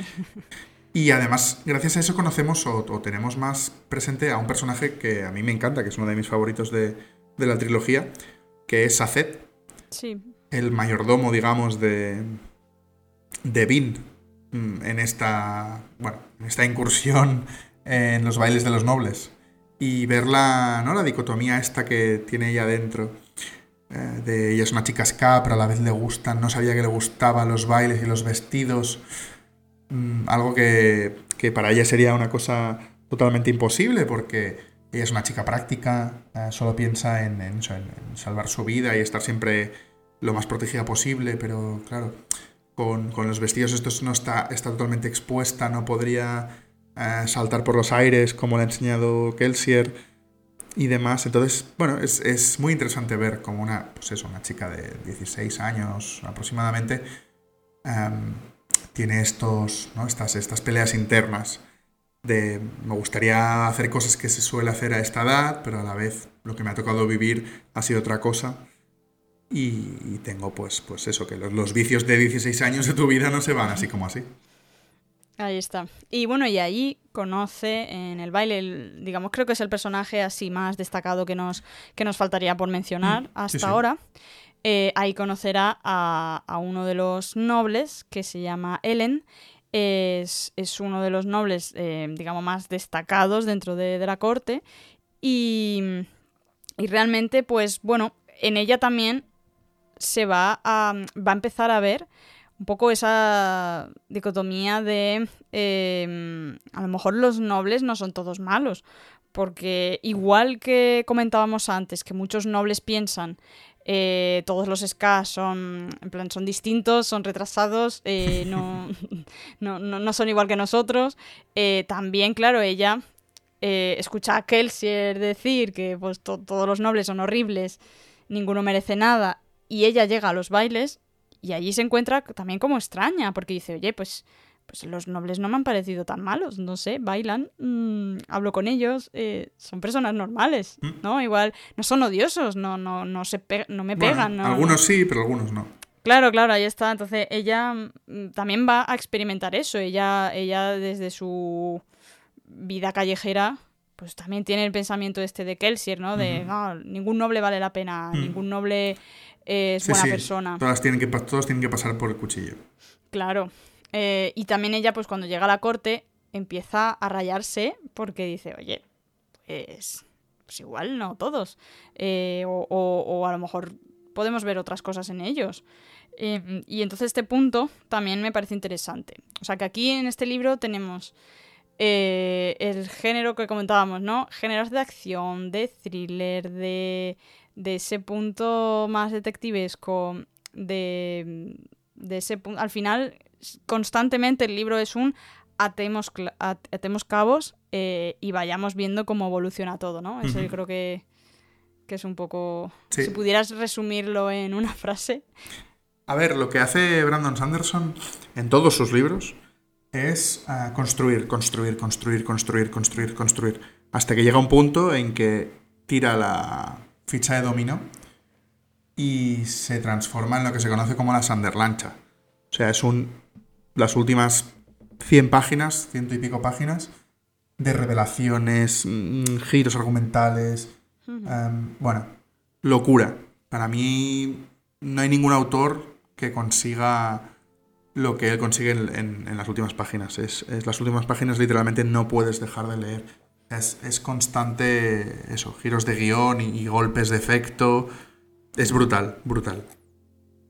Totalmente. Además, eh, Kelsier menciona varias veces una frase que es esa frase de siempre hay un, Ah, un, un un- secreto más, sí, ¿no? ¿O Otro secreto. frase Sí, sí, siempre hay otro secreto. Siempre hay otro secreto. Eh, es una frase que, que Kelsier eh, menciona en plan, tienes que saber una cosa. Pero es que, lo Siempre sé- hay pero es que la usa, pues que además la usa Brandon Claro. Sanderson esa frase. Es Por eso, eh, al final, no, no solo del Imperio Final, eh, es de todos los libros. eh, esas Sunderlands que, que comentaba eh, Borja es algo que, que va a estar en todos. Y, tenemos ahí como esa frase, ¿no? De, de Kelsier.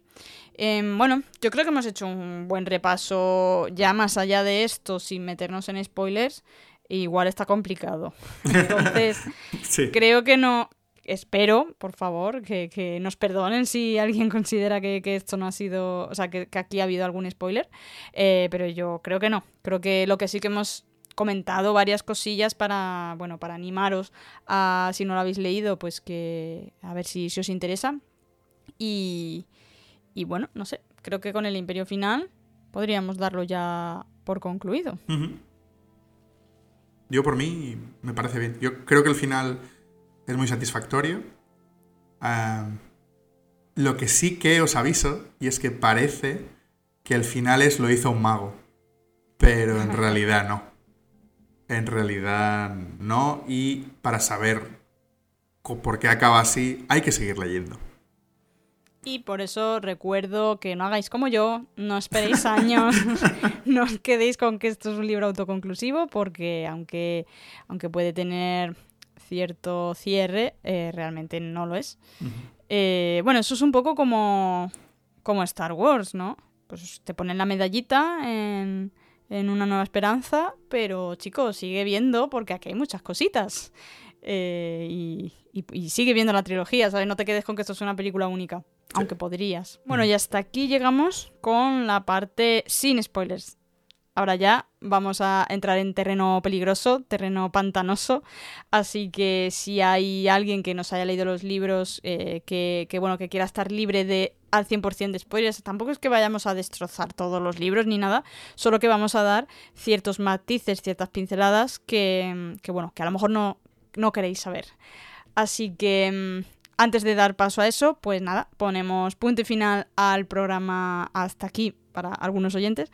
Y lo primero, muchísimas gracias Borja por haberte pasado, por, todo lo que nos has contado de, del Cosmere, que es súper interesante y, seguro que da para mucho más. Uy, pero no te lo puedes imaginar. Pues nada, muchas gracias y bueno, espero que te hayas sentido como, como en tu casa. Eh, no sé si quieres hacer algún apunte más del libro o, o mejor dicho, eh, ¿Qué, les dirías, aunque llevamos un podcast de una hora o lo que sea, pero ¿qué les dirías a alguien que no lo ha leído? Pues. Para que se anime. Pues dos cosas. Si habéis leído fantasía, creo que en Brandon Sanderson vais a encontrar algo diferente, algo fresco, algo muy ligerito, pero que si quieres profundizar tienes para meses. Y además, una vez estás al día es algo súper bonito de vivir con la comunidad, porque la comunidad de momento está siendo muy compacta, eh, muy amistosa, y, vivir una release de, un libro de Sanderson es increíble, porque además Nova se le ocurra y saca la traducción de los libros dos días después que la, versión original, o sea que puedes vivir con, toda la comunidad mm, hispanohablante y además la de habla inglesa. Y si no has leído nunca fantasía, creo que es una muy buena manera de introducirte. Porque esto no cae en clichés de toda la vida, de cuentos de toda la vida. Eh, no te va a costar leer como un Tolkien, que, ojo, no estoy quitando eh, el mérito a Tolkien, ¿eh? creo que, joder, es el padre de, la fantasía, como el que dice. Pero es, es muy actualizado al día de hoy. Y además, no es un juego de tronos, no estás todo el día con sexo, con sangre, ni mucho menos. Sanderson escribe de otra manera. Y además lo que comentábamos antes de, la narración, que no, no se detiene en descripciones eh, muy densas. O... Si te describe algo es importante. Claro, y además te lo describe pues mucho más ameno. Mm, yo creo que quizá es eso. Es el tener lo mejor de la fantasía y lo mejor de la épica con, un lenguaje eh, menos rebuscado y más accesible. Sí, sí, sí. Así que, bueno, pues nada, mm, hasta aquí llegamos con, el programa y ahora ya vamos, bueno, damos la despedida a Borja y a los oyentes para aquellos que, que estéis ya dándole al stop para empezar a leer el libro. Y, y, los demás, los que queréis continuar con spoilers y siguiendo con Nacidos de la Bruma, pues nos escuchamos a continuación.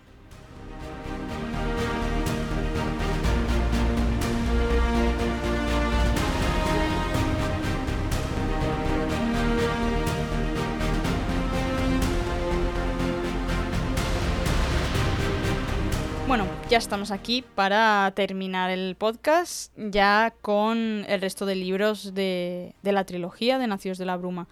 Em, bueno, ahora ya sí, por fin, Borja, cuéntanos eh, lo que comentaba antes del sistema de magia, que yo la verdad es que no había caído en que, en que pues igual podía dar lugar a algún spoiler, así que gracias por detenerme. Em, pero bueno, sí es verdad que mejor haberlo dejado para esta parte, ya para la gente que o ya lo ha leído o pues no tenga tanto interés y, y prefiera saberlo sin más. Así que dale. Pues, a ver, en este mundo en realidad hay tres sistemas de magia. Lo que pasa que dos de ellos están, digamos que escondidos por el, Lord, eh, por el Lord Legislador, porque, como digo, eh, es un tirano y se lo quiere guardar para sí. Hay una serie de personajes que se llaman terrisanos que tienen otro tipo de magia que no es tragándose metales, sino haciendo distintas eh, joyas mm, pero bueno, el sistema tampoco os lo explicaré porque, bueno, eh, también creo que es parte de la trama y creo que es interesante. Y el que lo conozca ya lo conoce. Y es que, por ejemplo, se ponen lo que se llaman mentes de cobres, que son como pulseras, por ejemplo, que lo que puedes guardar ahí es recuerdos, por, poner un ejemplo, o puedes guardar eh, salud. Es decir, durante un tiempo eh, con, con, la pulsera del metal que sea, o pendiente, o lo que toque, estás un tiempo pues moqueando y tienes un poquito de fiebre, unas décimas, y esto lo que hace es ir guardando esa salud que tú estás eh, no estás usando, digamos. Es un poco abstracto de entender, ¿eh? pero, pero bueno. Eh, imaginaos que a partir de hoy decidís que todos los días, en lugar de estar perfectos de salud, pues eso, tenéis un, poquito de fiebre. Pues esto se guarda y el día de mañana, si tuvieses una fiebre muy alta, pues harías como, pues gasto, esta, gasto la salud que... O sea, quiero hacer uso de la salud que tengo guardada y te recuperarías al momento. ¿Vale? O fuerza, o, peso, o... ¿Vale? Diferentes eh, tipos de, de atributos. Eh, eso. Peso eh, es uno que se usa mucho, el de la fuerza también. Son, son algunos interesantes. Y luego hay otro, que ese es aún más oscuro y del que se habla poquito porque, bueno, porque porque hay que guardar cosas para el futuro, es el de la hemalurgia, que básicamente en lugar de usar los metales en forma de copos o de joyas, por decirlo, son, son clavos que se clavan en ciertas partes del cuerpo, pero el cómo conseguir estos clavos, mm, o sea, no, no son clavos tal cual, no podrías coger un clavo de bronce y clavártelo en la zona donde toque y ya tendrías los atributos que proporciona. No, hay un paso previo antes, también muy oscuro, que no voy a comentar, que, es, bueno, es parte de, de, la trama, es muy importante, que, bueno, que, el cómo conseguir que este clavo funcione, hay eso, el, paso previo, eh, para que funcione, pues eso, eso no lo voy a desvelar. Pero básicamente que sepáis que hay tres eh, sistemas de magia. O, dicho de otra manera, investidura, que es como lo llama Sanderson en sus libros. Además, además, que creo que esto no, nos lo hemos dejado, pero hay, hay diferentes criaturas también en el mundo ah, este. Es verdad, eso no, lo hemos comentado, pero bueno, viene bien ya para esta parte. Sí, sí, sí, exacto. Ahí está, aparte de los humanos, que serían los casi los nobles, existen los Kandra, que son bestias muy antiguas que están formadas, tampoco puedo decir por qué están formadas, pero básicamente si se comen un cuerpo, se pueden transformar en esa persona. Es decir, ah, si se comen el cuerpo de una persona muerta, pues con diferentes artes pueden ser esa persona. Pueden, pueden pues, conocer su pasado, actuar como ellas, infiltrarse. Esto se lo usa mucho eh, los nobles, pues para para infiltrarse o para conocer detalles. Y luego están los colos, que también es un. El cómo se crea un colo es una parte fundamental de la trama de los tres libros. Pero básicamente son bestias de color azul muy grandes, muy bobas, pero que tienen un. Bueno, son, son muy poderosas, muy, muy fuertes. Y van en ejércitos, con lo cual, pues conquistar una ciudad, pues les cuesta muy poco. para que veáis lo, lo, lo amplio que es el mundo, ¿no? Que no es solo pues, los humanos y, su guerra con el, con el Lord Legislador, no. Sino que el mundo es súper rico y tiene una historia realmente enrevesada. A mí los, los colos me recordaban tipo Uruk-hai, ¿no? Sí, sí, sí, Como a nivel criaturas, ¿no? no son lo mismo, ni, ni están compuestos de la misma forma. No, pero, sí que es un buen Un símil. poco ese rollo. Eh, y luego, por ejemplo, lo que comentabas de Kandra, pues ahí tenemos otro componente más de, de género, ¿no? De esa, esa- ese punto de, em, de desconfianza, de quién será quién. Sí. Eh, Básicamente el segundo libro. Claro, tiene mucho de eso. Tiene ese punto detectivesco que comentaba eh, con respecto al Imperio Final. Quizá en, en el segundo libro es donde más lo tenga, ¿no? Porque tienes a una Vin que ya ha empezado a, a confiar, ha, ha aprendido lo que es el valor de, de la amistad, del amor y de la confianza. Y, y de repente se encuentra con que alguien, un Kandra, está infiltrado en su grupo. Y, La y paranoia, la paranoia. tiene que volver a esa época de Desconfiar. desconfiar de todo, Sí. saber cuáles son las cosas claves que podrías preguntarle para ver qué, qué sabe, qué no sabe, me puedo fiar de esto, no me puedo fiar. Luego también se, se hace la mención de que los Kandras se supone que no pueden utilizar la, la alomancia.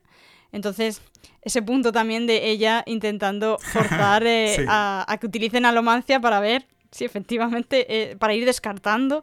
Eso es un poco como muy cluedo también, ¿no? Va, va descartando eh, quienes no han podido ser para ver quiénes puede que sean. Y, y la verdad es que está muy guay esa parte también. Eh, ese punto. Es que creo que ahí tan- tiene como mezcla de muchos géneros, ¿no? Y Sí, por eso totalmente. Creo que por eso también me ha gustado mucho Y, y la el, trilogía en y el tercer libro es Lost totalmente. Ya, ya cuando ves. entran. en- Total. Digamos, cuando entran en juego esos entes. mm, más poderosos. No voy a decir nada, pero. Cuando ya no es solo un juego de, de humanos, sino que hay más cosas en juego. me- a mí me recordó a, a Perdidos, la verdad. Sí, sí, totalmente. Además, eh, tiene como ese punto místico Totalmente. de... mm, Comentábamos al principio cómo Sanderson trata las religiones, eh, las deidades y todo eso. Eh, aquí también es como que lo lleva a otro punto, ¿no? Eh, Es- con sí, es, es muy chulo además porque en el primer libro, Kelsier siempre le pregunta a. Bueno, siempre le pide a Saced que le explique una de las religiones antiguas para ver si, Sí, es verdad. si, si él puede llegar a creer en alguna. Y bueno, tiene muchísima más miga de la que puede parecer porque le explica como 6 o 7 en todo el libro. Pero bueno, digamos que hay pistas para el futuro súper interesantes que tú todavía, Saida, no sabes. Pero que ya. Sabré en algún sí, sí, ya volveremos a ello. Pero hay una frase en concreto que es tremendamente importante para el futuro, que cuando lo vimos nos voló la cabeza. Eso es lo divertido de formar parte de, esta comunidad. Cuando uno de los detalles em, surge, cuando alguien en alguna relectura encuentra algo y lo pone pues, en el Reddit o en los foros o donde sea, toda la comunidad se vuelca y hacen mil teorías. Eh, Me, parece increíble, me parece increíble. Además, Sanderson, al ser tan cercano, es muy fácil hacerle preguntas. Y él, pues tiene dos tipos de respuesta. O te responde o te dice Rafo. Que Rafo es read and find out, es decir, eso lo voy a explicar en algún momento y lo tengo pensado. Y la otra es, pues te contesta, porque es algo que pasa entre bambalinas o fuera de los libros y te lo aclara. Pero, pero eso, mm, hay, hay, hay pistas de... Ya en el primer libro, o sea, me parece increíble que ya de pistas en el primer libro de algo que sucede en 2022, algo que sucedió en 2022. Ujú. Me pa- y este libro hemos dicho que es de 2009, ¿o no? O 2006.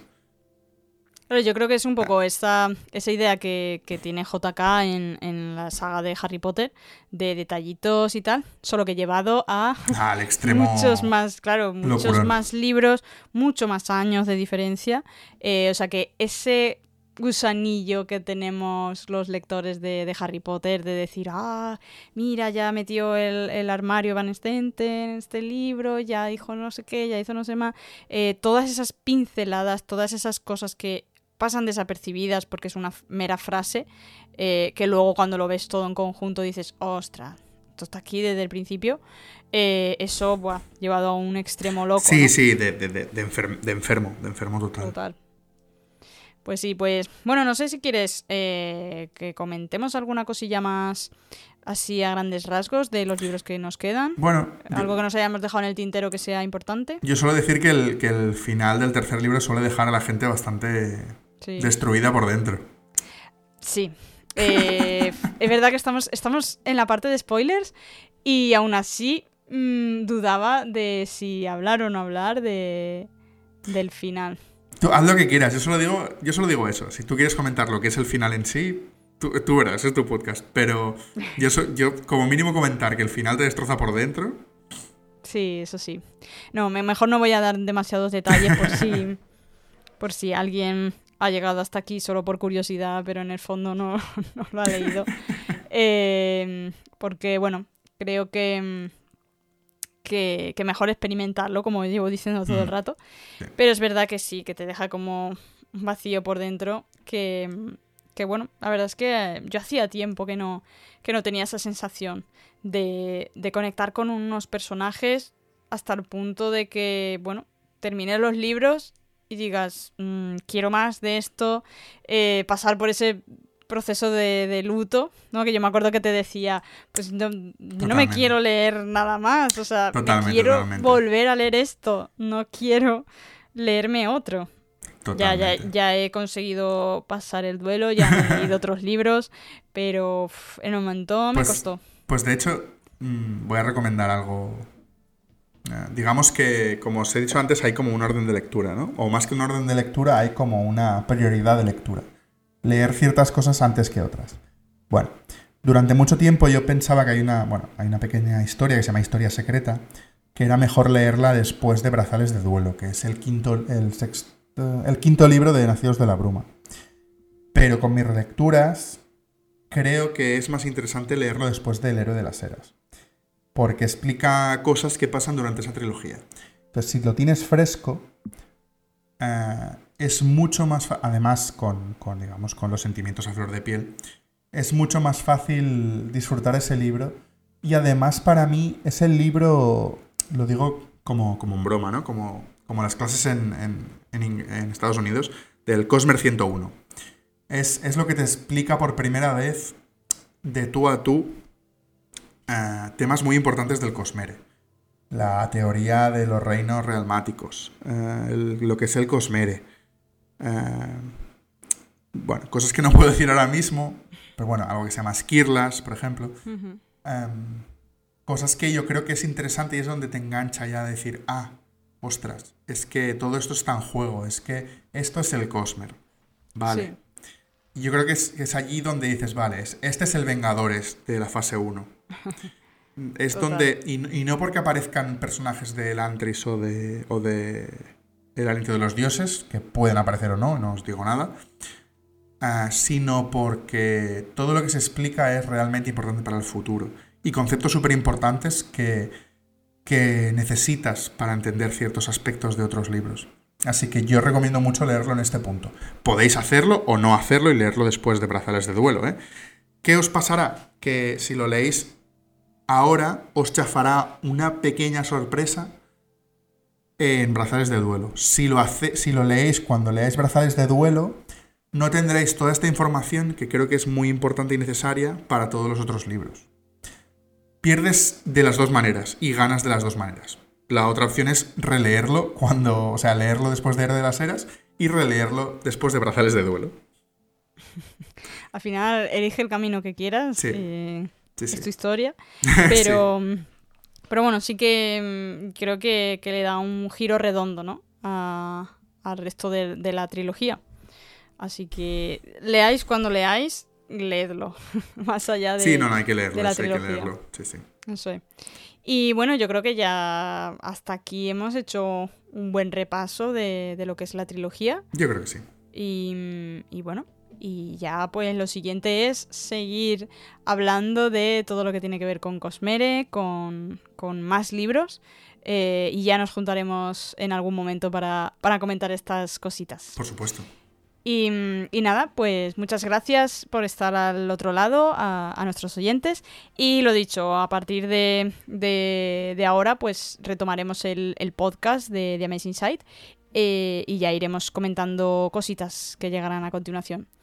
Nada, mm, muchísimas gracias Borja también por, por haberte pasado por, por el programa. Un placer. Y bueno, ya sabes que las puertas están abiertas para que nos traigas cosmeres eh, cuando quieras. No me lo digas dos veces, que ya sabes que yo me apunto a lo que sea. Te apunta un bombardeo. Sí, sí. Eh, bueno, pues nada, muchas gracias a todos y nos escuchamos en el próximo programa. Hasta luego. Bye bye.